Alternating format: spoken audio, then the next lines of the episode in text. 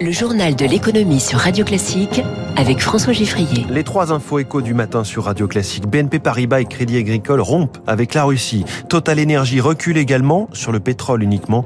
On verra aussi ce que déclencherait un embargo européen sur les hydrocarbures russes. Et puis février, énorme mois pour le livret A, 3 milliards d'euros de collecte en France. Premier invité dans quelques minutes, Sébastien Huron, directeur général de Virbac, le labo français qui monte dans la santé animale. Résultat record en 2021 et gros objectifs internationaux.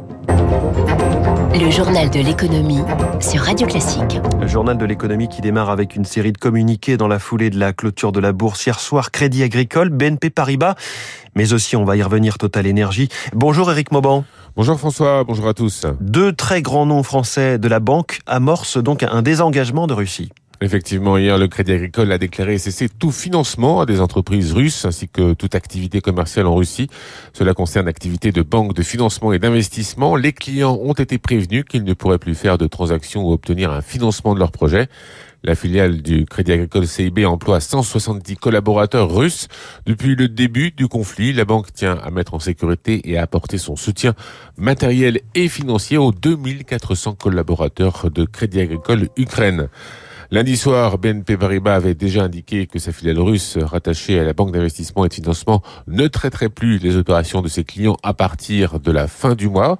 La Russie ne représente que 0,07% des engagements totaux de la banque. À noter enfin que la Société Générale, elle, est bien plus présente en Russie et poursuit l'activité de sa filiale Rosebank, un acteur important de la banque de détail dans le pays.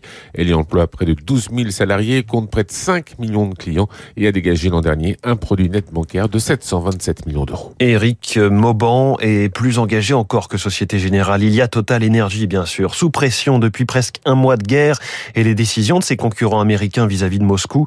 Le Français renonce finalement à tout achat de pétrole russe au plus tard d'ici la fin de l'année. Alors ça va peser lourd, hein, notamment sur l'activité de sa raffinerie allemande alimentée euh, directement par un oléoduc euh, russe. Total Energy veut trouver des alternatives en important du pétrole de Pologne et du diesel euh, d'Arabie Saoudite. Écoutez ce qu'en pense Nicolas Mazouki, chercheur à la, à la Fondation pour la recherche stratégique pour Total, c'est vraiment une décision probablement qui se fait à contre-cœur, une fois de plus, parce qu'il y a une grosse exposition de Total Énergie vis-à-vis de la Russie, plus sur le gaz que sur le pétrole, mais quand même une grosse exposition. Mais politiquement, le fait de continuer à travailler de manière relativement profonde avec la Russie, surtout sur la partie pétrolière, c'était quelque chose pour Total qui devenait quasi intenable. Donc c'est une décision qui est pas très très surprenante. Et finalement quelque part en prenant cette décision sur le pétrole et pas sur le gaz, ça leur permet aussi de limiter l'impact pour eux limiter l'impact, euh, enfin, à condition que l'Europe n'aille pas plus loin, car la question d'un embargo de l'Union européenne vis-à-vis des hydrocarbures russes est posée et le président américain Joe Biden, qui sera demain à Bruxelles pour les sommets du G7, de l'Union européenne et de l'OTAN, va peser euh, de tout son poids pour euh, pousser ses alliés à fermer le robinet russe. Politiquement, il faudrait bien sûr un, consensus. Pour ce qui est de l'économie, Radio Classique a étudié cette hypothèse d'un embargo. Le détail, signé Émilie Vallès. Décider un embargo sur le pétrole russe, ce serait pour l'Europe se priver d'un quart de ses importations d'or noir et cela ferait encore monter le cours mondial du pétrole et donc les prix à la pompe. Christian Parizeau d'Orel BGC. On pourrait très vite aller vers les 150 dollars le baril hein, face à finalement une incapacité des autres pays à produire plus et à compenser euh, l'offre russe. Et eh ben on va avoir une très forte hausse des prix du pétrole. C'est derrière une activité économique euh, qui est forcément contrainte. Sur le gaz, l'impact d'un embargo se ferait surtout sentir à l'hiver prochain. L'avantage c'est qu'on va rentrer dans une période où on consomme beaucoup moins de gaz. Mais le principal risque, ça serait que les Européens n'arrivent pas à reconstituer leur stock pour le prochain hiver. Et là, on aurait véritablement une flambée encore supplémentaire des prix du gaz. En cas d'embargo, il faudra certainement aider les ménages et les entreprises et investir sur de nouvelles sources d'approvisionnement. La réponse doit être européenne pour Eric Heyer, économiste à l'OFCE. Soit vous le faites à la façon de la crise sanitaire, c'est-à-dire que vous autorisez tous les pays à faire des plans d'urgence avec des montants identiques, soit vous le mettez dans un pot commun. Les deux sont possibles. Ça veut dire que un, il faut revoir les règles européennes et donc suspendre à nouveau le pacte de stabilité, soit toute cette nouvelle dette, on la met euh, en termes de dette européenne. Cette solidarité européenne aurait aussi le mérite d'envoyer un message fort au Kremlin. Émilie Vallès, sur les marchés, le pétrole est ce matin un peu plus bas qu'hier, 117 dollars pour le Brent, 110 pour le WTI. La bourse de Tokyo est en ce moment en bonne forme, hein, en hausse pour la septième séance d'affilée, très forte hausse en ce moment, plus 2,90%. Le Nikkei a gagné 13% sur deux semaines. Hier soir, net rebond de Wall Street, euh, Dow Jones Jones plus 0,7. Le CAC 40 à Paris a gagné 1,17. L'euro est stable à 1,1024. Chez Lactalis, Emmanuel Beignet s'octroie plus de pouvoir quelques semaines après s'être séparé de son directeur général Philippe Palazzi, resté une seule année.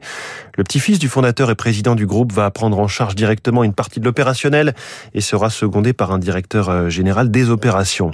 Caddy est sauvé. Le fabricant de chariots de supermarché repris par le groupe Cochet, mais va passer de 139 à 113 salariés. Validation hier par le tribunal de Saverne. C'était à prévoir la rémunération du livret A ayant doublé le mois dernier, 1% au lieu de 0,5. Les encours sur ce placement ont augmenté de 2 milliards 9. C'est la plus grosse collecte pour un mois de février depuis 2009.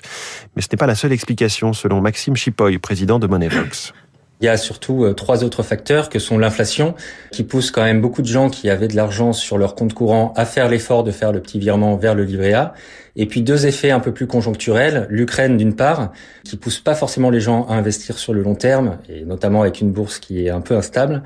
Et puis euh, aussi un effet élection présidentielle, puisque quand on a une présidentielle qui approche, les gens restent très prudents et ne font pas beaucoup bouger leur argent, ce qui privilégie euh, assez naturellement le livret A. Maxime Chipoy, et puis à noter qu'Airbus accorde une grosse augmentation de salaire, 6,8% sur deux ans en France, plus forte hausse depuis 20 ans et plus gros accord salarial du secteur cette année. Il est 6h45, un marché qui a à peine souffert en 2020 et repart en, pleine croissance en, 2021. La santé animale, je reçois le patron de Virbac dans le Focus Eco.